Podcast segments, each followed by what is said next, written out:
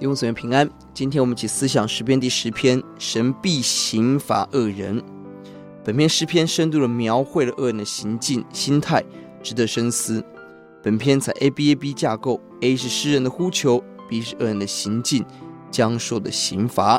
一到二节，诗人呼求神不要在远处观看，隐藏起来，因为恶人极端的狂傲逼迫人，求神兴起。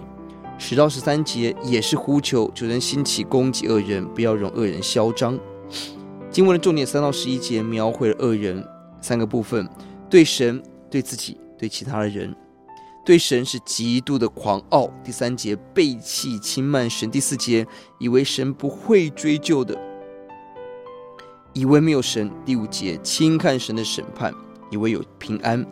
十一节认为神忘记了，颜面不管我们；十三节认为神不会追究。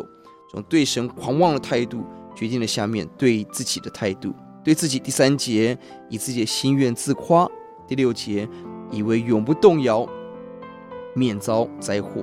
高度的自傲带来的盲目，使人看不到神，看不到自己。对人的态度，第七节咒骂、诡诈、欺压、毒害、奸恶；第八节。埋伏、杀人，特别针对困苦人来攻击，何等的可怕！恶人在这样的盲目当中，神要做什么呢？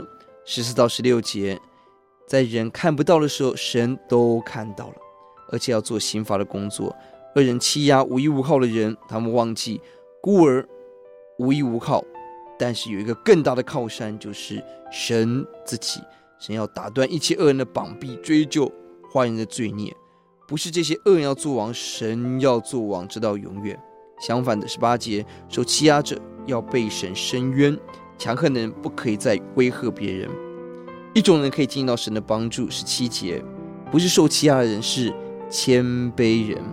不是所有受苦的人都可以得到神的帮助，而是谦卑、认识、寻求神的人。要在第四节，恶人面带骄傲说：“耶和华必不追究他一切所想，都以为。”没有神，恶人敢做恶事，原因是因为骄傲。一个人骄傲，忘记自己是谁，骄傲的源头是忘记神。主就帮助我们，把敬畏、敬虔心给我们。主啊，愿你教我们永远不忘记你是神，让我们匍匐在你面前。主啊，每一件事要向你交账。